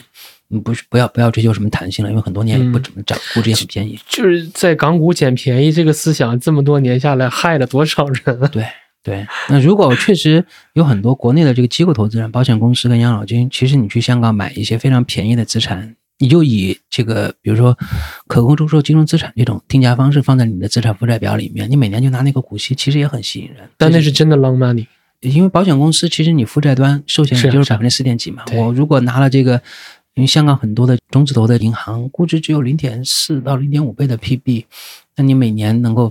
派息率、股息率能有个百分之六、百分之七都有的，我觉得也还是不错。当然，这是另外一种投资风格。我只是觉得，个人如果基民、普通基民的话，其实哪有这种哪持有这种资产，不太现实，吸引力确实不大。对，吸引力确实不大。那香港资产呢？现在可能占比会更高一点。实际上，中国香港应该是国内 QD 基金投资占比最大的一个市场。我认为这个未来会慢慢会变掉，慢慢会下降。随着大家注意到越来越多的海外市场会下降。呃，我我个人的建议，如果你在百分之二十里面有百分之五。不超过百分之五配置在中国香港市场就已经足够了。它既可以满足你对于陌生资产的拒绝感，因为美国跟越南你不太懂，就大家不太懂，不愿意投那么多。香港的至少你懂。第二呢，它至少也可以帮你一定程度上抓住一些比较不错的向上的弹性跟机会。因为这些中国概念的这个股票，尤其是科技股，确实还是未来增长空间还是还是有的，还是比较大的。剩下的百分之五呢，其实按现有这个公募基金提供的可供投资的这个国家来看的话，包括日本。包括法国、德国、英国、印度、越南，嗯哼，主要的这个国别的资产都在这里了。根据各位各自的风险偏好来选择。我认为越南像越南跟印度这样新兴增长的这个资产，应该在各位的这个资产组合里面占据一定的这个比例。我买印度或者越南的话，汇率风险大吗？印度的卢比的波动会相对要大一点。那越南本身，我们过去几年观察下来，越南盾对于人民币之间的汇率相对还是比较稳定的。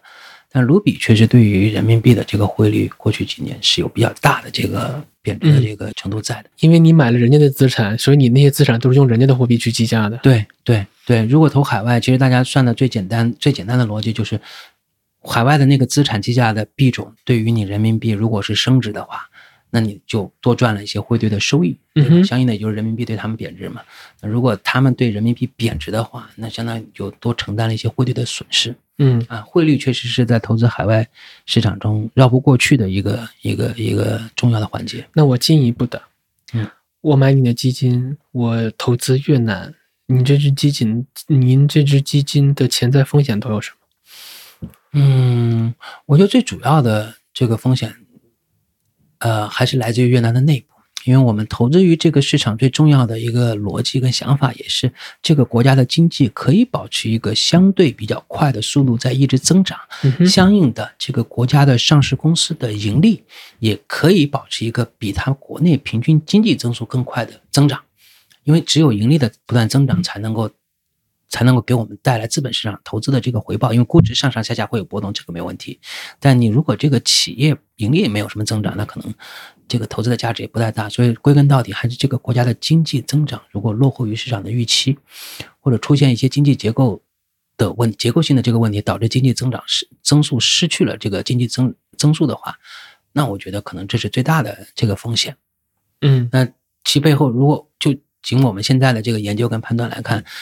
那么什么情况下会导致这个国家的经济增长就失去了过去几年那么快的这个速度呢？我们认为还是这个国家所选择的经济政策会不会发生偏离？我们看中越南特别重要的一点就是它国内选择的这个经济政策，它叫革新开放，跟中国的改革开放是非常类似的。过去三十多年以来的经验。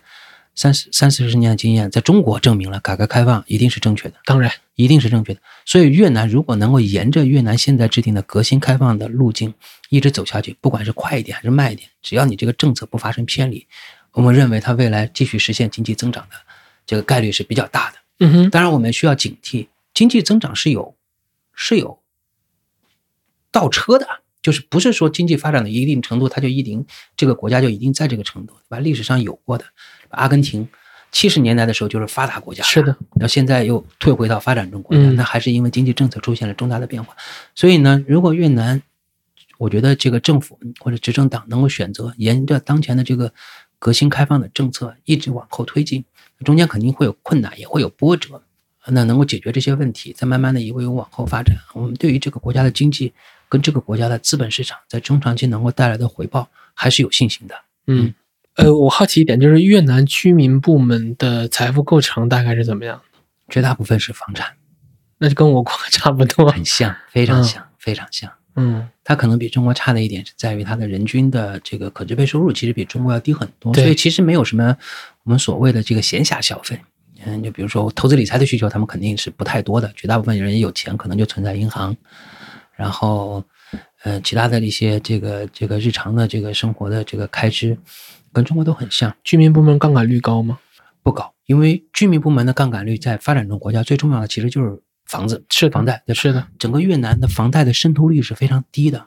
我我们也注意到这个情况，因为越南的房贷利率很高，对，越南的房贷利率前面我们提到了这点。对对，我们提到了降完，你想这次今年央行降完四次息之后，房贷利率大概能到百分之九左右的样子，在没降息之前是百分之十一，所以越南的房贷利率的渗透率啊，一个新的楼盘里面有多少人会用到房贷去买房呢？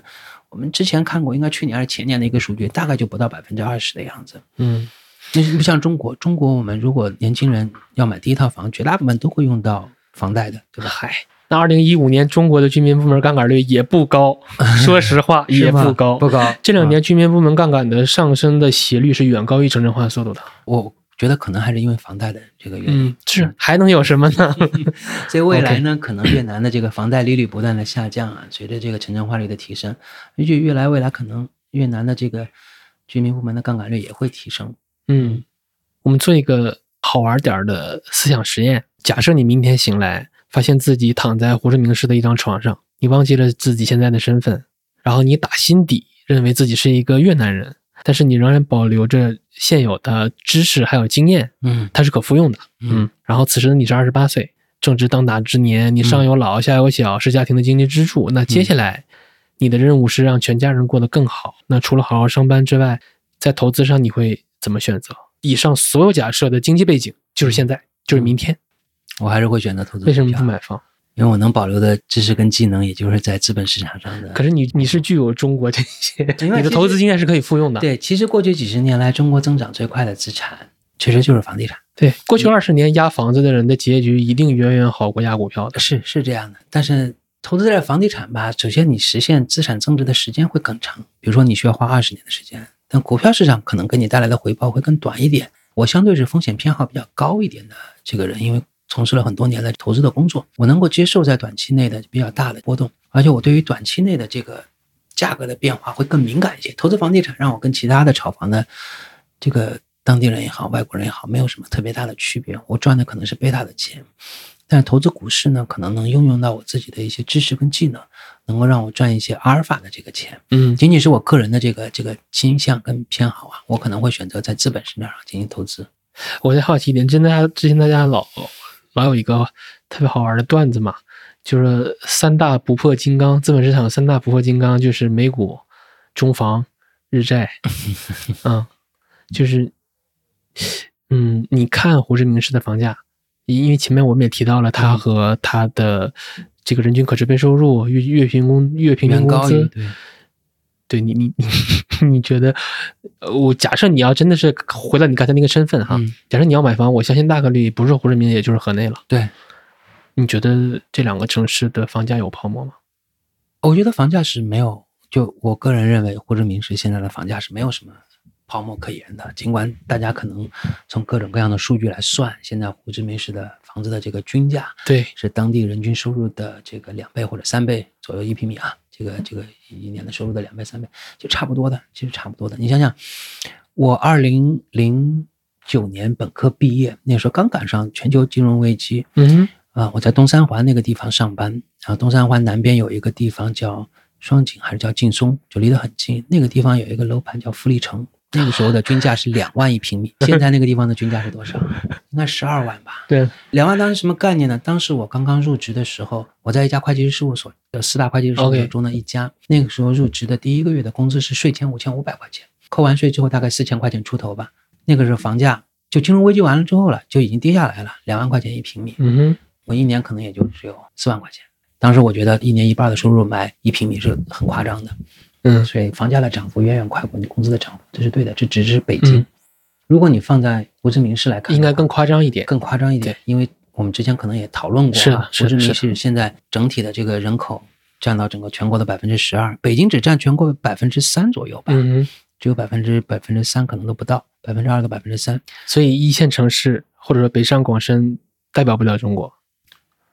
我觉得它可以代表中国，但是不能够用胡志明市跟任何一个单一的中国的一线城市来对比。嗯，嗯，因为胡志明市本身它也就是中国的，呃不，越南本身也就类似于中国一个省，一个省，所以胡志明市更像是一个省会。省会它比省会的集中度可能更高，因为它占了整个省百分之十二的人口，嗯哼，啊，会更高一点集中度。嗯我刚才自己意淫了一下，如果是我穿越的话，我我会申请蜜雪或者是瑞幸的加盟。啊，有的有的，蜜雪冰城在那个那个胡志明市是有的，是有的。我我我我我我应该见过，我应该见过这家这家店。OK，嗯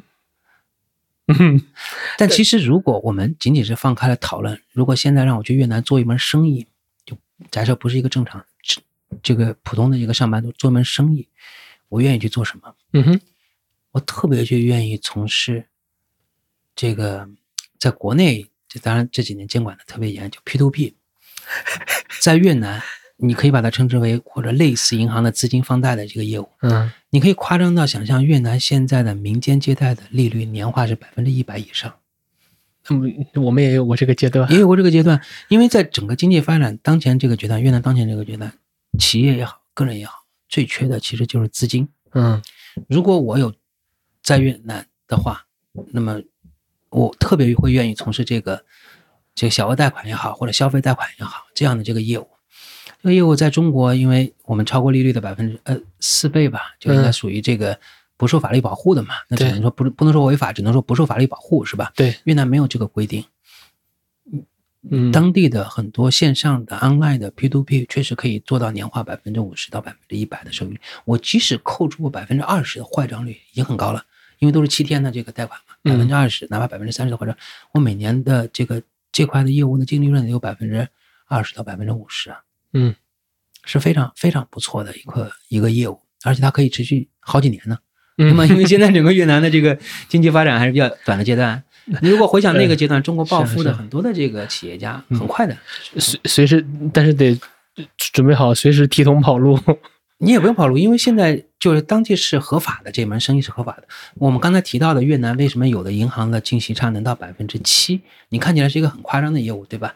因为这个银行旗下有一家消费金融公司，它的从事的这个这个消费金融就短贷的这个这个利率就是百分之五十到百分之一百。明白。嗯，所以所以这是在越南是合法的一门、一门生意，但最大的 concern 或者最大的难点在于你能不能够找到便宜的融资来源。嗯哼，就为什么银行旗下的消费金融公司可以做这个业务呢？因为这些消费金融公司才可以在银行间发这个银行间的票据来融资类似于什么 ADS 吗？啊，对对对，甚至你可以在香港发债券。